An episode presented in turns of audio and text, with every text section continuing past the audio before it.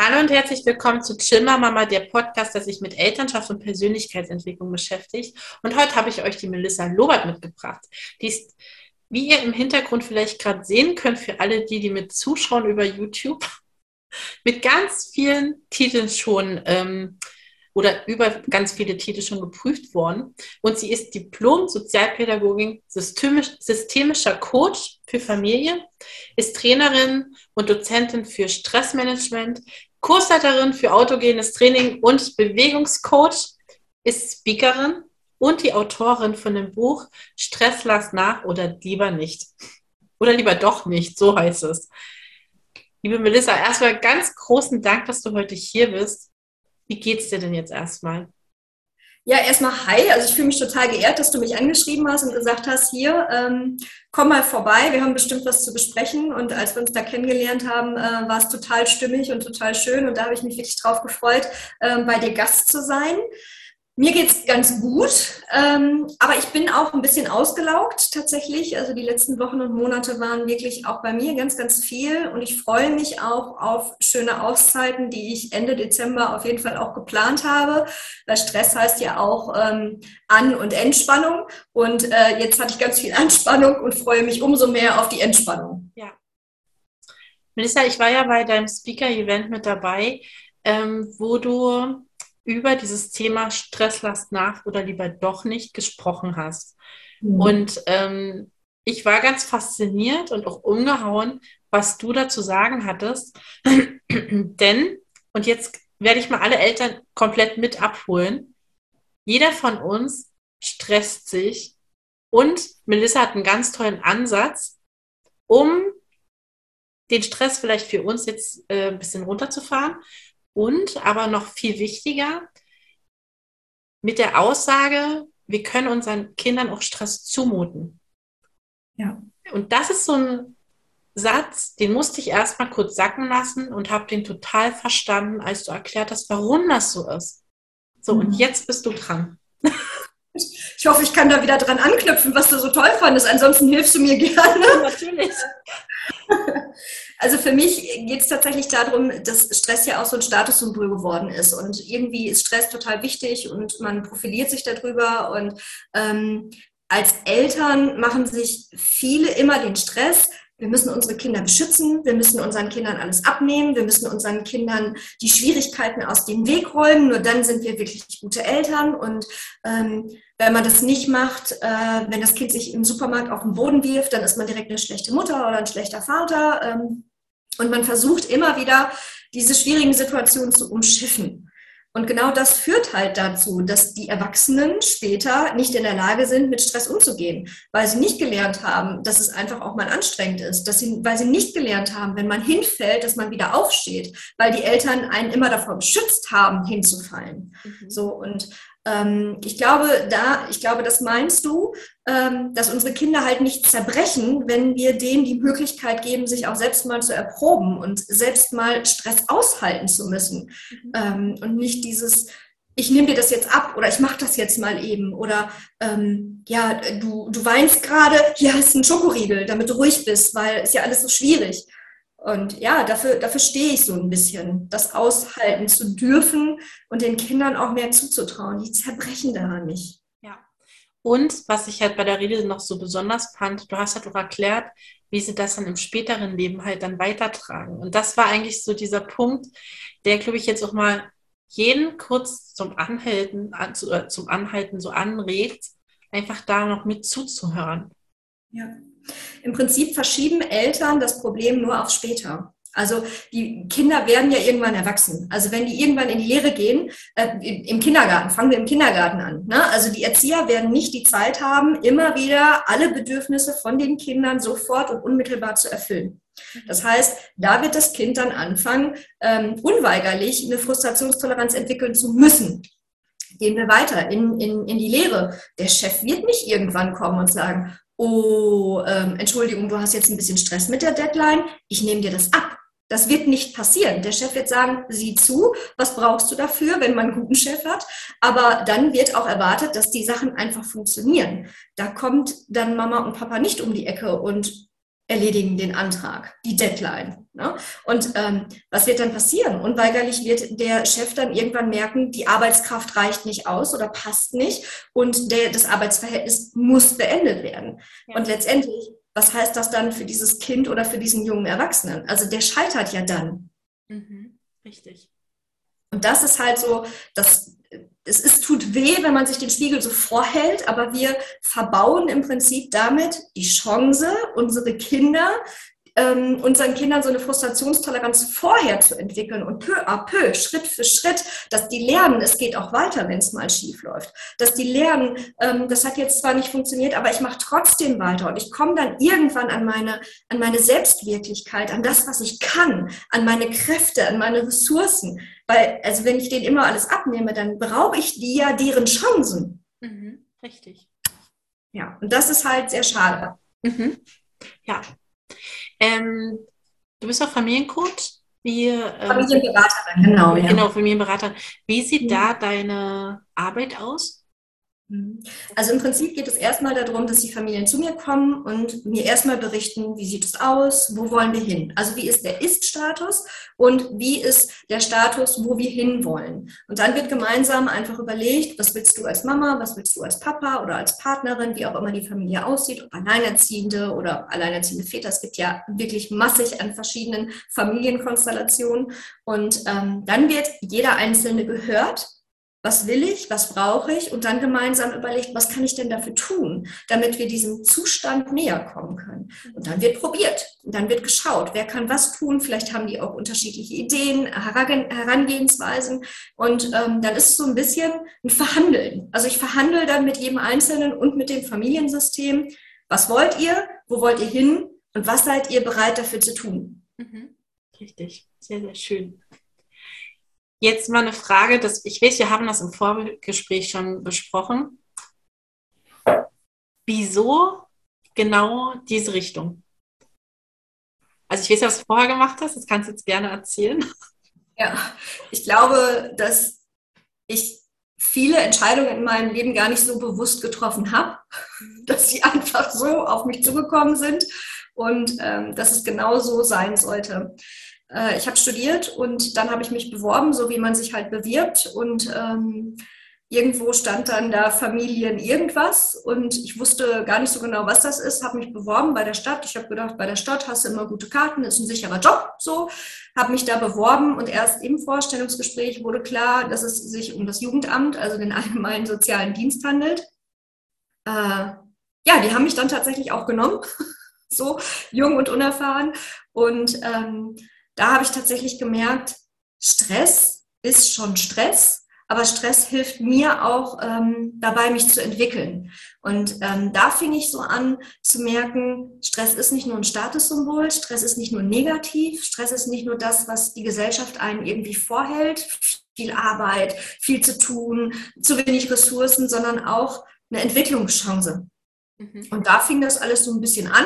Und als ich dann Führungskraft wurde und eine Mädchenwohngruppe geleitet habe, ähm, hat sich das einfach nochmal verdichtet und es wurde noch mehr und es passte irgendwie alles zusammen. Mit der systemischen Ausbildung habe ich dann gedacht, ja, Stress ist dein Thema. Ähm, du kannst das so ein bisschen aufbrechen, dieses negativ behaftete.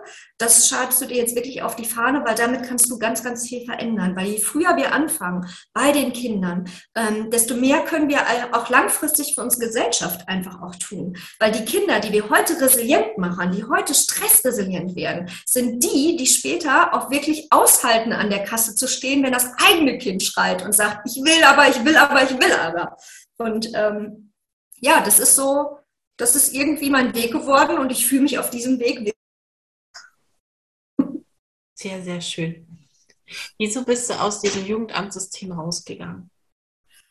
Ich habe die Arbeit geliebt.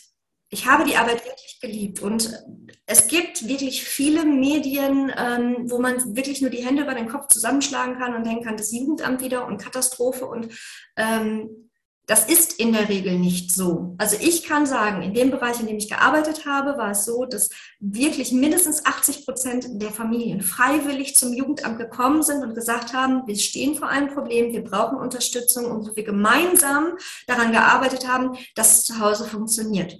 Und ähm, das, das war einfach wunderbar. Was man aber auch sagen muss, ist, dass die zeitlichen Ressourcen, die Unterbesetzung und die Krankheitsausfälle von den Kollegen einfach massiv hoch sind. Und ähm, dass ich mir irgendwann die Frage stellen musste, kannst du das, was du dir wünschst für die Familien, mit dem Pensum noch leisten? Und da habe ich mir die Antwort geben müssen. Das war sehr traurig für mich, aber es war so, dass ich das nicht ein Leben lang mit diesem Herzblut machen kann und mich dann umorganisiert, umorientiert habe und äh, ja, dann das Angebot kam, die Führungskraft zu übernehmen, ähm, näher an meinem Wohnort auch und eine neue Erfahrung, ein neuer Stress, positiver Stress, ne, was Neues zu erleben. Und dann bin ich nach fünf Jahren gegangen. Mhm. Ja. Wie geht es dir jetzt damit? Also ich weiß, dass, seit wann machst du das jetzt ja genau wie in dieser Selbstständigkeit? Seit zwei Jahren. Mhm. Genau, ja. Und bist du glücklich darüber? Ich würde es immer wieder so entscheiden. Ähm, ich wüsste nicht, ob ich es mir immer so entscheiden würde in Corona-Zeiten und in der aktuellen Weltlage, ob man sich genau dann jetzt wirklich selbstständig machen muss ähm, hat mir auch viel gegeben, war aber auch nicht natürlich nicht nur positiver Stress, sondern auch negativer Stress. Ähm, Bürokratie, die ganzen Sachen, die da einfach dranhängen, ne, die man alle bedenken muss, dass ich nicht sofort öffnen durfte, dass ich meine ganzen Kurse nicht in Präsenz machen durfte. Ähm, das war alles negativ. Äh, rückblickend würde ich aber mich immer wieder genauer so entscheiden, wie ich mich entschieden habe, ja wie kann man dich erreichen? Wenn man jetzt mit dir, wenn man jetzt sagt, ach Gott, die Frau ist mir so sympathisch, ich will unbedingt mal mit ihr auch ein Gespräch haben, wo findet man dich? Also ich bin auf LinkedIn recht aktiv. Ich habe da ein Newsletter und da habe ich auch viele Gastautoren, ähm, weil für mich das Gemeinsame ganz, ganz wichtig ist. Ich finde es immer schön, wenn sich alles so miteinander vernetzt. Ähm, das ist so das systemische Herz, was bei mir schlägt.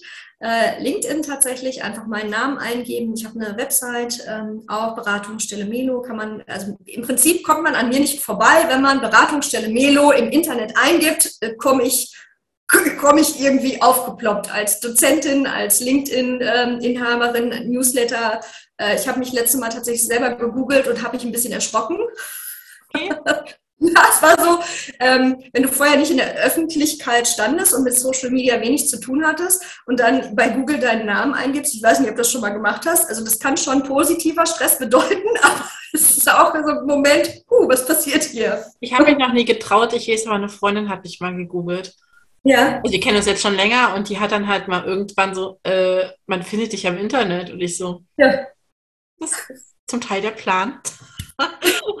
Ne? So zum Teil. Und dann ist es, wenn es dann so real ist, ist es dann schon irgendwie ein bisschen anders. Google dich doch gleich nochmal. Ja, aber arbeitest du mehr digital oder halt auch so vor Ort? Also als Dozentin habe ich gesehen, warst du jetzt vor kurzem erst wieder in Berlin? Ja. Bei mir jetzt fast um die Ecke. Ähm, ja. Wo bist du sonst ansässig? Also meine Beratungsstelle habe ich in Mahl, das ist im Ruhrgebiet. Ähm, durch meine Trainer- und Dozentensache bin ich tatsächlich äh, so ganz NRW-mäßig unterwegs. Da war ich jetzt in, in, Bayern, da darf ich für Theramedos ausbilden. Ähm, dann ähm, habe ich eine Traineragentur in Saarbrücken, die TOP, für die ich schulen darf. Da war ich jetzt, für die war ich jetzt tatsächlich in Berlin. Mhm. Also das, ich liebe Präsenz. So.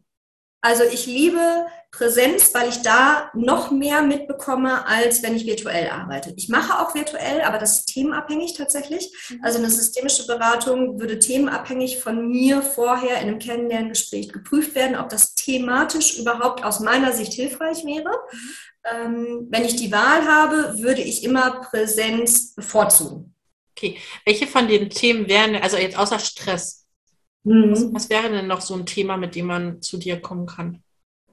Also grundsätzlich Persönlichkeitsentwicklung, dahin zu schauen, wo ich stehe. Ich mache auch Businessberatung, aber nicht zahlentechnisch, nicht wirtschaftlich. Da grenze ich mich ganz klar von ab. Das, was ich mache, ist konzeptionell mit Führungskräften zu überlegen, wo stehen wir, wo wollen wir hin. Also im Prinzip alles, was so ein bisschen mit Zielklärung zu tun hat, das mache ich. Ähm, ich gucke aber auch wirklich ganz genau, bis wohin geht meine Expertise und bei Zahlen hört sie definitiv auf. Da habe ich negativen Stress. Äh, das mache ich auch nicht. Also da bin ich ganz, da, da, da finde ich, sollte auch jeder Berater so klar sein und sagen, bis hierhin und nicht weiter. Okay. Wir haben jetzt schon die ganze Zeit, oder du hast die ganze Zeit schon über negativen, positiven Stress geredet. Ähm, woran merkt man denn diesen negativen Stress zum Beispiel an sich? Ja, also das ist unterschiedlich. Da ist jeder Mensch tatsächlich auch unterschiedlich, aber es gibt so Schlagwörter, da sagt jeder, mm, ja, okay, da gehört so Kopfschmerz, Spannungskopfschmerz, Nacken, wenn die Nacken so, ähm, wenn die so, so angespannt sind, wenn man, man sagt ja auch immer, ich trage die ganze Last auf meinen Schultern, ne? oder das schlägt mir auf den Magen, wenn man Verdauungsschwierigkeiten hat, oder ich habe so Kopfschmerzen, mir platzt der Kopf, wenn man zu viel zu tun hat und sich nicht mehr organisieren kann. Ähm, Erste Symptome können so Konzentrationsschwierigkeiten, Schlafstörungen sein, Appetitlosigkeit oder mehr Appetit. Es gibt ja Stressesser und dann gibt es auch die, die dann das Stressen veressen, äh, vergessen. Das kann ich ja gar nicht nachvollziehen. Also ich bin der, der dann äh, nur isst. So, ich bin immer ganz überrascht, wenn die mir dann sagen, ich habe seit zwei Tagen nichts gegessen und ich denke, in Stresssituationen esse ich und denke, während ich esse, denke ich darüber nach, was ich als nächstes essen kann. So, ja, habe neulich einen Spruch gehört, äh, wo eine Frau gesagt hat, ich habe eine Freundin, die vergisst immer zu essen. Ich vergesse manchmal, dass ich schon gegessen habe. Ja, so, da, da, kategorisiere ich mich dann auch eher ein. Aber auch das ist so ein Schlüsselmoment, ähm, der mir vor ein paar Jahren kam. Jeder reagiert einfach anders und Stress ist eine subjektive Form. Also jeder kann anders darauf reagieren. Und es ist so wichtig, wenn ich mit Menschen arbeite, die sagen, ich bin gestresst, erstmal zu verstehen, was bedeutet für dich Stress denn jetzt überhaupt? Wie merkst du und woran merkst du, dass du gestresst bist? Welche Frühwarnsysteme hast du? Ähm, äh, was sind denn deine Stressoren? Sind es eher so innere Sachen? Also ich kann das nicht, ich schaffe das nicht, mir ist das zu viel. Oder ist es eher so das Äußere, dass ähm, die Arbeit zu viel ist und das einfach zu viel auf einen einprallt? Es ist immer subjektiv. Auch bei Eltern. Ja? Wenn wir den Bogen wieder zurück zu den Eltern und zu den Kindern packen. Was ist denn genau das Problem, wenn das Kind sich im Supermarkt auf den Boden wirft? Mhm. Was glaubt, was, was ist es denn? Fühlst du dich dann als schlechte Mutter? Also glaubst du dann, dass die anderen denken, du bist eine schlechte Mutter? Oder hast, bist du, bist du ähm, in deiner Vergangenheit, weil du hast die Sachen damals als Kind nicht bekommen und möchtest es jetzt besser machen? Und erst wenn wir wirklich verstanden haben in der Arbeit und wirklich tief reingehen, zu verstehen, was es ist, fange ich erst mit Lösungsversuchen an, die wir gemeinsam erarbeiten. Ich komme also nicht um die Ecke mit einem starren Konzept und sage, das hilft dir jetzt, deinen Stress zu reduzieren, weil es das nicht gibt. Und jeder, der das so sagt, lügt. Es gibt Strategien, die können helfen, aber die sind dann oft auf der Oberfläche und man sollte immer individuell schauen. Es ist mir ein wichtiges Anliegen, das nochmal sehr deutlich zu sagen. Starre Konzepte helfen nicht. Ja. Man muss ja mal dazu sagen, also ich kann es jetzt ja mal aus meiner Mutterperspektive so sagen, selbst wenn ein Kind sich hinschmeißt in der Kaufhalle und da einen Schreikampf seines Lebens hat. Am Ende ist wichtig, wie du reagierst. Lässt du das Kind liegen und schreien, ist der eine Weg. Fängst du an, ihm irgendwas in die Hand zu geben, damit es ruhig ist, ist wäre ein anderer Weg. Oder widmest du dich dem Kind, hebst es am besten irgendwie, also veränderst mal vielleicht erstmal hier die, äh, die körperliche Lage, indem du es vielleicht einfach mal auf die Beine stellst und dann ganz ruhig fragst, was ist denn los? Und dann versucht irgendwie, also selbst eine Zweijährige kann dann sagen, äh, der Schuh drückt oder Sch Schokolade. äh, mhm. Es wird dir dann schon sagen, wo das Problem ist. Ja. Und das ist halt einfach, schwieriger wird es dann natürlich, das weiß ich auch, wenn halt dann noch andere Menschen dazukommen und ihren Kommentar dazu lassen. Okay, cool. Ja. So eine Menschen muss es auch geben. Lass sie einfach. Ja. Da würde ich mir an manchen Stellen wirklich wünschen, dass diese Personen vielleicht mal zu der Mutter oder zu dem Vater gehen, die Hand auf den Rücken so legen, vielleicht, ne? also muss ja nicht unbedingt anfassen, aber also nicht beim Kind, sondern bei der Person sagen, sie schaffen das. Ja. Also genau. ich meine, es ist ja nicht neu. Also es ist ja nicht, das ist ja nicht so, dass es bei dir das erste Mal so ist, dass ein Kind sich im Supermarkt auf den Boden wirft und anfängt zu schreien. So, es ist ja nicht so. Das, da sind die anderen ja auch durch. Ja, und ja. nur gemeinsam ne, schafft man genau. das halt. Äh, Gerade von der älteren Generation ist dieser Blick noch nie so, oder vielleicht ist es auch notwendig, dass dieser Blick bei denen nie da ist. Dass, mhm. Also man kriegt eher dumme Kommentare. Mhm. Also eine Sachen wie, ach Gott, wenn das hier schon so ist, wie ist es dann zu Hause? Oder ähm, ja, da muss die Mama mal das und das machen. Mhm. Also das sind halt eher so die Kommentare, die man sich heutzutage noch anhören muss. Aber man kann halt alles besser machen. Ja. Genau. Ja, man kann tatsächlich viel machen. Und ähm, ich glaube grundsätzlich, dass Eltern immer gute Eltern sein wollen und dass es manchmal einfach Gegebenheiten gibt, wo die Energie einfach leer ist. Ne? Und wenn das Kind gerade wirklich in der Trotzphase ist, so, mal ganz im Ernst, wenn man durch ist, wenn man nicht geschlafen hat und dann ist man noch im Supermarkt und musste noch mal los und dann wirft das Kind sich auf den Bogen, dass man da nicht höchst pädagogisch darüber sprechen kann und das Kind wirklich noch mal genau da abholt, ist auch in Ordnung. Man kann es auch hinterher noch mal reflektieren. Ne? Also man muss nicht immer perfekt auf diese Situation reagieren. Also an alle Eltern da draußen, stresst euch damit nicht. Genau. Ihr könnt auch hinterher sagen, passt auf, Schatz, es war scheiße, ich habe vielleicht dich angeschrien, aber ich war auch überfordert, mir war das alles zu viel. Vollkommen okay. Genau, nur Kommunikation. Das ist genau.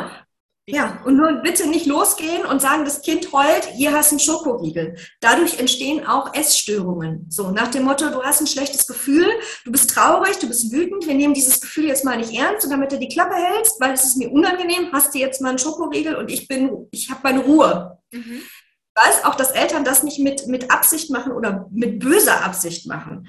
Aber genau das passiert ja. Wir, wir trainieren unseren Kindern das Gefühl in dem Moment ja ab. Mhm. Weil dieses Gefühl, das das Kind hat, ist ja da. Ja. Welches auch immer es ist. Sehr, sehr, sehr guter Ansatz jetzt nochmal. Finde ich klasse. Schön. So, wo finden wir dein Buch? also das stellt mich tatsächlich auch viel unter Stress. Ähm, Falsche Frage. Ja, ja, und nein, nein, also wir sind in der Endphase, das Buch ist fertig geschrieben, das Cover ist auch fertig und jetzt sollte es eigentlich schon im Oktober erschienen sein. Dadurch, dass das Cover aber nochmal verändert worden ist, weil ich noch einen Impuls hatte und weil das Layout jetzt nochmal optimiert wurde, ähm, dauert es jetzt noch drei bis sechs Wochen, sagen die. Also ich befürchte, dass es erst anfängt dann wirklich auch zu kaufen ist. Man kann es bei Amazon schon finden und man kann da auf jeden Fall auch schon sagen, ich möchte es haben und dass man benachrichtigt wird. Aber es möchte noch ein wenig reifen, scheinbar, oder mich vor meine Lebensaufgabe der Geduld irgendwie stellen. Weil Geduld ist tatsächlich meine Lebensaufgabe mit mir selber. Die Sachen, die mit mir selber zu tun haben, ähm, da möchte ich schnell vorankommen. Wenn ich mit Menschen arbeite, predige ich, äh, dass Geduld ganz, ganz wichtig ist, sage aber auch immer wieder, dass es mir selbst sehr, sehr schwer fällt. Kann ja. nachvollziehen, ja. Mhm. okay, dann wissen wir Bescheid. Also ab Januar, Februar 2023 dann auf jeden Fall. Ja. Ähm, dann habe ich immer so eine Schnellfragerunde. Das sind immer so vier niedliche Fragen. Die würde ich dir jetzt mal eben stellen. Ja. Und zwar, erste Frage. Was möchtest du gern noch lernen? Kommen da noch mehr Diplome, Diplome bei dir? Ja, geduldiger werden, geduldiger werden. Das ist mein Ziel. Geduldiger mit Ja, super Frage. Ja, finde ich schön. Da gibt es auch keine Ausbildung, glaube ich. Ja, ja. Schon Salz in die Wunde. Danke, Manja. Finde ich schön. Ich bin wirklich jemand, der gerne oder versehentlich äh, immer wieder in Fettnäpfchen tritt. Das muss man mir leider nachsehen. Hm. Wenn man das so charmant macht wie du, ist das, glaube ich, vollkommen in Ordnung. Ja, okay, danke. Okay, äh, nächste Frage. Würdest du lieber in die Vergangenheit oder in die Zukunft reisen wollen? Oh, weder noch, glaube ich. Also ich habe jetzt kurz überlegt, Vergangenes ändern. Nee, bei mir ist nichts so Dramatisches passiert, ähm, dass ich da jetzt das Gefühl hatte, da muss ich noch mal hin. Zukunft wäre schon schön zu wissen, was da passiert. Aber eigentlich äh, ist Überraschung ja auch schön. Mhm. Ich, ich glaube, ich bleibe hier bleibst hier auf deinem Weg. Ja, ich würde ja. mich auch eher zur Gegenwart aber plädieren. Ja, Der schön. Weg macht auch Spaß, dahin zu ja. kommen, wo man mal hin will. Äh, nächste Frage. Ähm, welcher Geruch erinnert dich an Kindheit? Rotkohl, Klöße und Knödel. Sonntag. Oh, Rotkohl. Warum ja. jemand ein Geschenk machen will, Rotkohl wäre so meins. Ich sag ja, zwischen uns, da ist direkt diese Connection gewesen. Ne? Also das ist tatsächlich.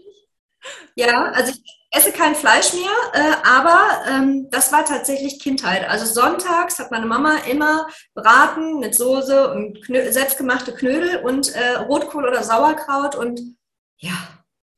Da wärst du bei uns tatsächlich am Tisch auch richtig aufgehoben. Meine Große ist seit fast anderthalb Jahren Vegetarierin. Ja. Wir haben mittlerweile den Speiseplan mit angepasst, weil tatsächlich das Vegetarische und Vegane mittlerweile billiger ist, als wenn du dir jetzt hier irgendwie Schnitzel holst. Ja. Ist gerade mal so ein Fakt. Aber ist jetzt auch, also ich muss auch sagen, ich habe mich mittlerweile daran gewöhnt und es ist wesentlich leichter irgendwie alles. Also mir geht zumindest ja. so. Ähm, ja. Letzte Frage von all deinen Werten. Was sind deine drei wichtigsten Werte? Ehrlichkeit, mhm. authentisch. Mhm. Also wenn Scheiße ist, ist Scheiße, wenn gut ist, ist gut. Ja. Also da, äh, das ist so. Ja. Ehrlichkeit, authentisch und Humor, glaube ich. Also ich glaube, ich bin schon ganz schön witzig. Also, ich glaube auch. Ich glaube, nicht alle sehen das so, aber ich bin schon sehr witzig. Ja, sehr gut, sehr gut, sehr gut. Ja, so. ich glaube, ja, das passt. Liebe Melissa, ich danke dir für dieses großartige Interview. Wir werden es bestimmt noch mal sehen, hier so. Bitte.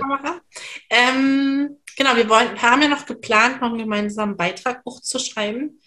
Ja. Ähm, den können wir vielleicht auf 2023 dann noch legen. Gerne. Und ansonsten danken wir euch erstmal für eure Zeit. Ihr wisst, ähm, dass ich alle Informationen zu Melissa dann unter die, also in die Infobox reinpacke. Und jeden Dienstag ist dann die Umfrage bei Instagram auf also bei Chiller Mama.